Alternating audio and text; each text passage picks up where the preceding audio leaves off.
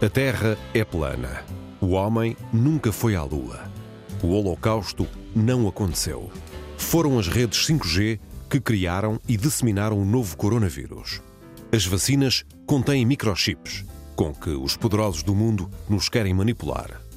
Os rastros dos aviões são químicos usados pelos governos para controlar as populações. Afinal, o que é o negacionismo e quem são os negacionistas? A que responde o impulso de negar as evidências científicas? E como se tornaram essas pequenas religiões seculares fenómenos à escala global que ameaçam a civilização e a própria sobrevivência da espécie? São pistas para o cruzamento de ideias entre Raquel Varela, historiadora, e Joel Neto, escritor. O Palavra de Honra começa agora. Olá, boa tarde. Boa tarde, Raquel. Boa tarde aos ouvintes. Raquel, Olá, começo, Joel. Olá a todos já em casa. Começo Lá em casa, esta no semana. carro, por aí.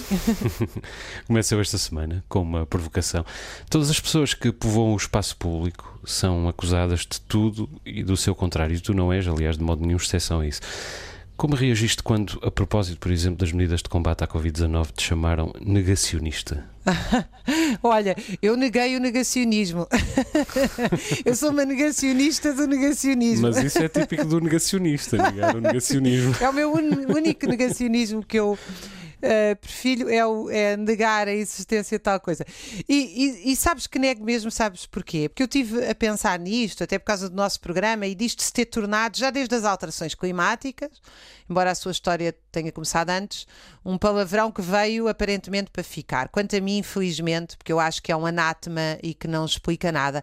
Mas, mas pensei muito estes dias e, de facto, o negacionismo, pelo menos em Portugal, é uma coisa completamente residual. Ou seja, o número de pessoas que acredita que a Terra é plana, ou que não há vírus nenhum, ou que, enfim, eh, teorias um bocadinho eh, estranhas e, e que não têm qualquer evidência histórica ou científica, é realmente muito residual. Se tu pensares num país como o Brasil, ah, mas o Brasil tem mais de 50% da população iletrada e, como não tem um Estado social, as igrejas evangélicas, muitas obscurantistas, ocuparam esse espaço. Mas em Portugal, felizmente, eu acho que o nosso salto ah, de qualificação foi tão grande que esta expressão, na verdade, é mínima. O que eu acho que ela é usada sistematicamente e também foi usada pelo poder político nesse sentido. Penso que até foi usada pelo próprio Marcelo Rebelo de Sousa. e quanto a mim é uma expressão infeliz, é para ah, anular o adversário. Ou seja, eh, eu, esta pessoa, é, é para insultar o adversário. É, é não há debate possível quando se usa este termo, não é?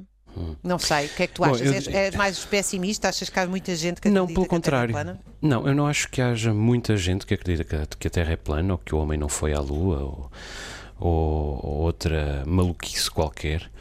Mas acho que existem essas pessoas e que é preciso combatê-lo no espaço público, porque, enfim, eh, mais que não seja, há muita gente a crescer e a tornar-se pessoa agora e a habituar-se a ouvir eh, atuardas dessa, dessa espécie. Acho que o negacionismo existe.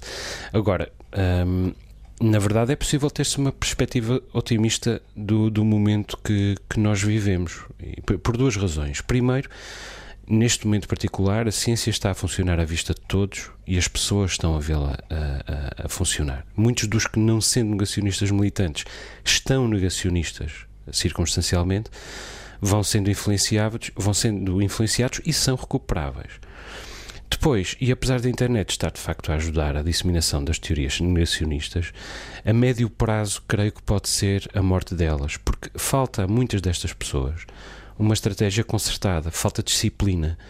É muita gente, muita gente a falar ao mesmo tempo e a falar desorganizadamente. Não há nisto uma proposta de ortodoxia alternativa. Pelo contrário, é posta em causa a própria ideia da ortodoxia. E o negacionismo precisa de uma ortodoxia.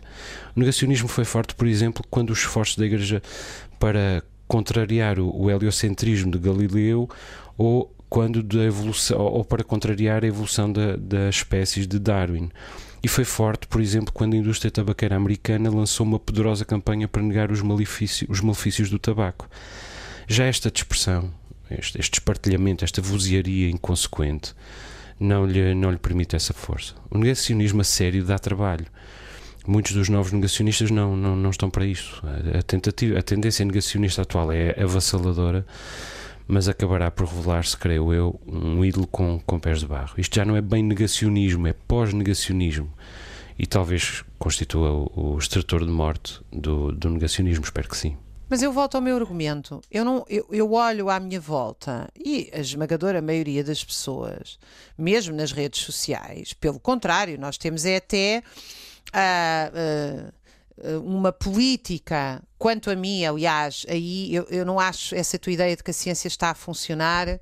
A ciência, há uma ciência que está a funcionar, há outra que não está a funcionar porque está demasiado amarrada à política. Eu insisto neste exemplo sueco, independentemente de nós apoiarmos ou não o modelo sueco, face no combate à pandemia, coisa que eu apoio, mas independentemente coisa disso, que os suecos Suécia, não apoiam, aliás. A Suécia tem, não, a maioria, a maioria apoia, a maioria Bom, apoia, continua não é, a apoiar. Não é a opinião nem do primeiro-ministro nem do, do rei da Não, Suécia. e era justamente aí que eu queria chegar. Na Suécia, a Direção-Geral de Saúde toma medidas independentemente dos Uh, governos.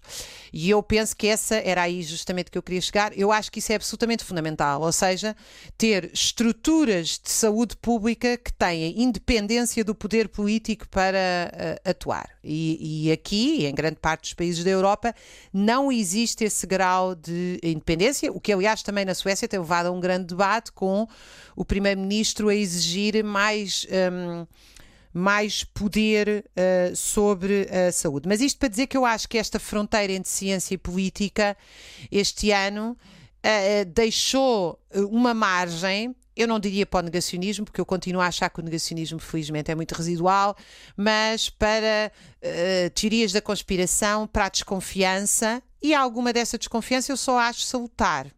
Nós tivemos um combate à pandemia muito pouco pautado pelo contraditório, uh, muito pouco pautado por ouvir opiniões divergentes, por uh, um jornalismo muito centrado em dados bombásticos, mas descontextualizados, e eu acho que isto tudo abre portas um, a, um, a, um, certo obscurantismo, quer dizer, aquela ideia que ah, eles estão aqui a manipular-me. O problema é que. Um, eh, esta ideia, que é uma ideia simplista, porque mesmo quando o poder político atua por pressão eleitoral ou outra, ou, ou, teorias da conspiração. Eu não gosto muito de teorias da conspiração porque a gente não as pode provar, quer dizer, é uma coisa especulativa, que toda a gente, todos os, todos os partidos ao longo de, da história conspiraram, mas isso não, não, não, é provável, portanto, para que é que a gente as discute, não é? Mas quer dizer, eu acho que isto é. Podemos chamar-lhes cabala, cabalas ou outra coisa qualquer. mas eu concordo contigo quando, quando dizes que é preciso distinguir aqui várias coisas. Desde logo porque é preciso distinguir negacionismo de negação. É? Negação é negar. O negacionismo uh, está um passo à frente de negar, é constituir, é constituir construir uma verdade alternativa e uma verdade supostamente uh, melhor. Agora, eu não vejo muita diferença entre uh, o negacionismo e as teorias de conspiração, porque o negacionismo é que leva às teorias de, de conspiração. O que aqui está em causa é um, um, um, mundo que se explica por um sistema de conspiração, de conspirações que no fundo são uma só conspiração, uma só grande conspiração gerida por uma entidade abstrata a que se dá o nome de eles. Eles são os homens do poder, de todos os tipos de poder, político, económico, mas às vezes até o nosso vizinho do lado, de quem desdenhamos e de quem, e de quem uh, sentimos, às vezes, inveja. O negacionismo, do meu ponto de vista, vem sobretudo de um sentimento de, de orfandade ou de desadequação, digamos assim, vem de um desconforto.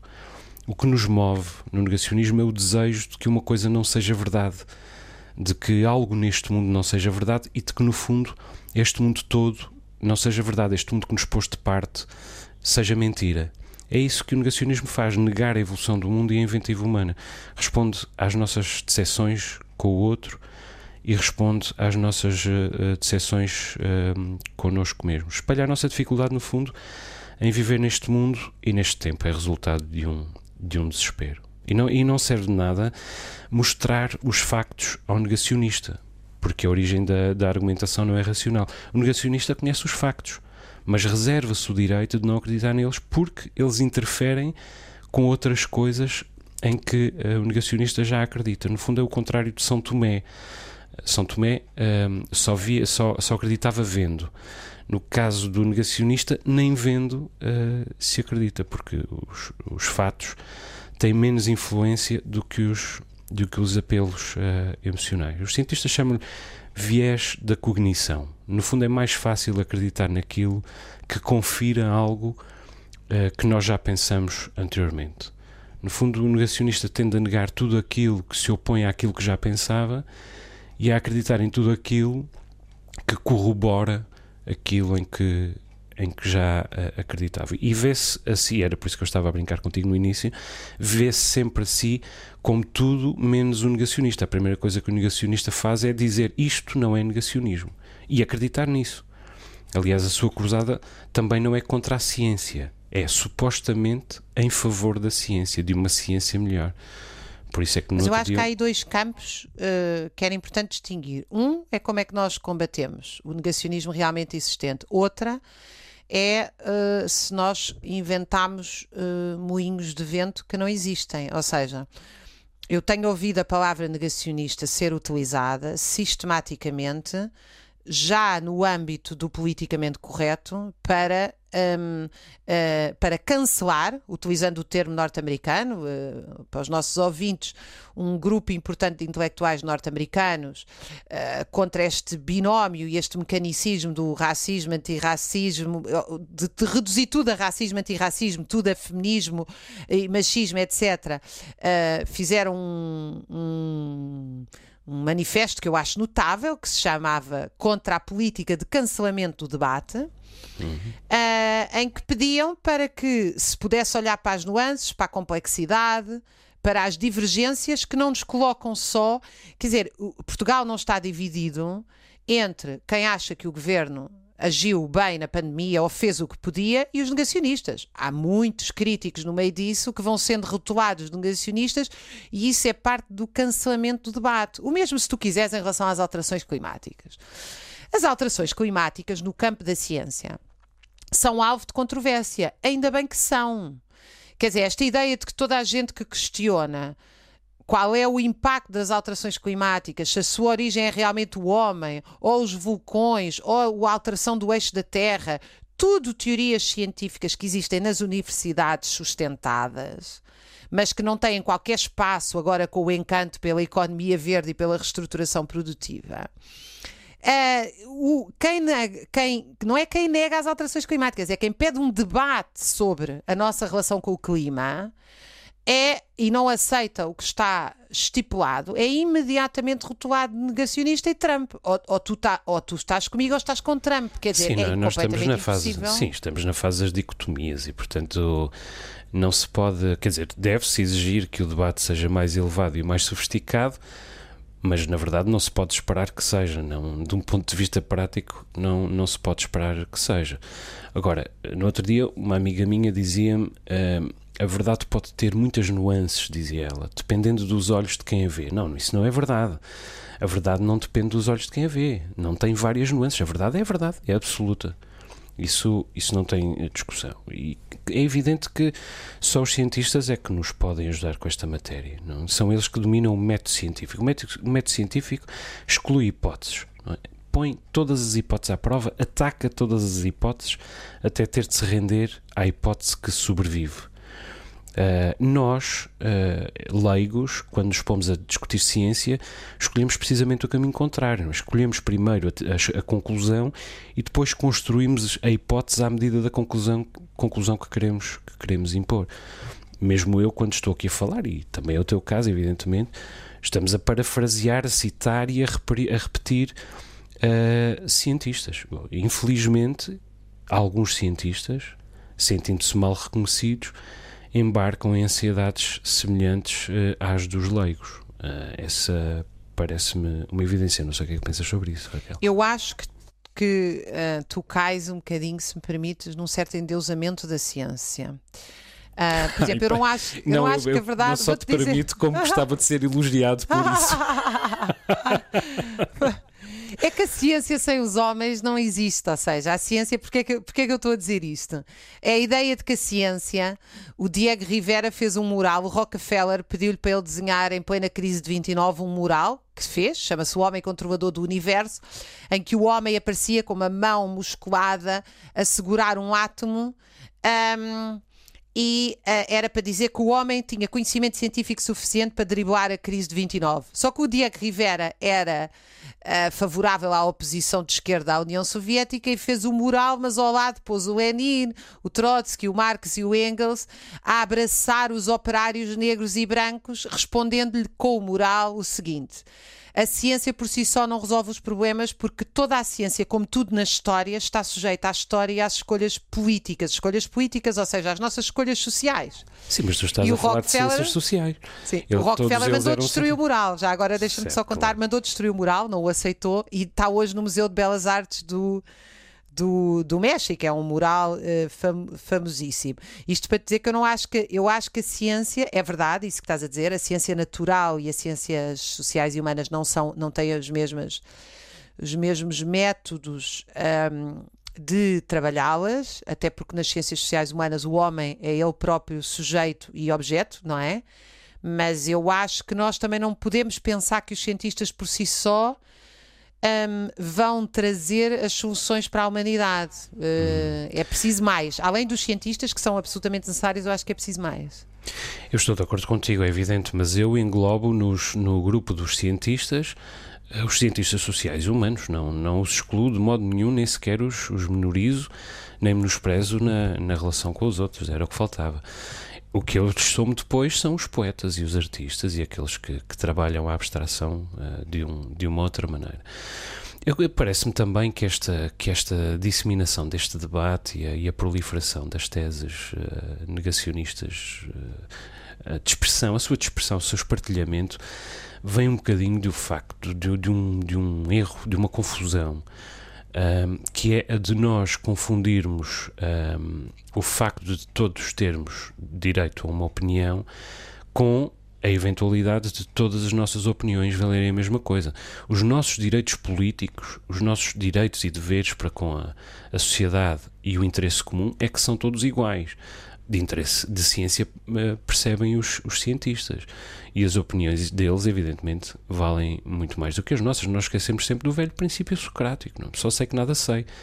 E depois discutimos tudo cheios de certezas absolutas, e quanto mais radical for a nossa opinião, mais, mais abrasivos somos. Aliás, no, no essencial, nós, nós transformamos o pensamento crítico numa tentativa organizada de minar a nossa capacidade coletiva de perceber o mundo e de mudá-lo para melhor. Por isso é que eu resisto tanto hoje à palavra verdade. É? A palavra verdade banalizou-se muito e voltou a ser usada neste, no contexto desta pandemia por esses grupos de médicos pela verdade, jornalistas pela verdade. Que é uma verdade messiânica, a verdade que vai desmascarar as forças, as forças ocultas que governam o mundo. Eu pessoalmente hoje quando ouço a palavra verdade fico logo de pé atrás. É um bocadinho como aquela expressão de certeza, não é? Se nós dissermos, ah, pode entrar que o cão não lhe morde ou se dissermos pode entrar que de certeza o cão não lhe morde, eu prefiro que me digam que não é de certeza. É o cão não morde, certo, mas se me disserem de certeza que o cão não morde, eu já vou preparado para dar uma corrida, confesso. -te. Olha, eu, eu acho que esta questão, uh, tu agora fazes uma coisa muito interessante, a verdade. E filosoficamente a verdade é que nós, a verdade é que nós estamos imbuídos nos últimos 20 anos, 30 anos, do pós-modernismo, que é a filosofia mais dominante, inclusive nos meios académicos, eu diria que tem muita pujança, que é a do relativismo. E de facto, a intenção de verdade foi desaparecendo. Tanto que, por exemplo, no jornalismo, e quanto a mim a melhor forma de combater, uh, de combater o negacionismo que eu continuo a achar que é minoritário, mas sobretudo a melhor forma de fazer uma sociedade se desenvolver de forma humanista é com educação e informação. Além, naturalmente, da, da, da, da, vida material das pessoas, que é fundamental. Um, e o que nós assistimos muito nos últimos anos foi uma substituição eu não acho que há verdades absolutas, mas eu acho que a intenção de verdade é absolutamente fundamental. Inclusive, a intenção de verdade nós dizemos não sei. Hum, coisa que nesta dúvida. pandemia muitos cientistas tiveram medo de dizer e era tão importante tê-lo dito. porque hum, isso também leva a um descrédito, uh, porque eh, de facto há coisas que nós não sabemos. Uh, e assumi-las, quer pela parte dos cientistas, quer pela parte do poder político, é um ato de honestidade. Uh, e nos últimos anos, esta ideia da verdade foi um bocadinho substituída pela minha subjetividade opinativa. Eu acho que era isso que tu estavas a referir. Sim, sim, exatamente. É esta ideia de que eu existo, logo penso. O que não é bem verdade, porque uma coisa é nós temos direitos políticos, outra coisa é, é se colocar lado a lado uma pessoa com provas dadas numa determinada área e outra que acha porque acha. Ou seja, nem eu gosto de endeusar a ciência, porque eu acho que toda a gente tem direito a fazer perguntas e a ter dúvidas, sobretudo quando as coisas desimpactam tanto na vida, uh, como seja todas as questões que nós falamos aqui. Mas também acho que não se pode cair no extremo oposto de relativizar o saber. Ou seja, as pessoas têm uma opinião, mas já reparaste quantos jornais é que têm a reportagem de fundo que tem como base factos e quantas é que têm uma panóplia de opinadores? É verdade. É verdade.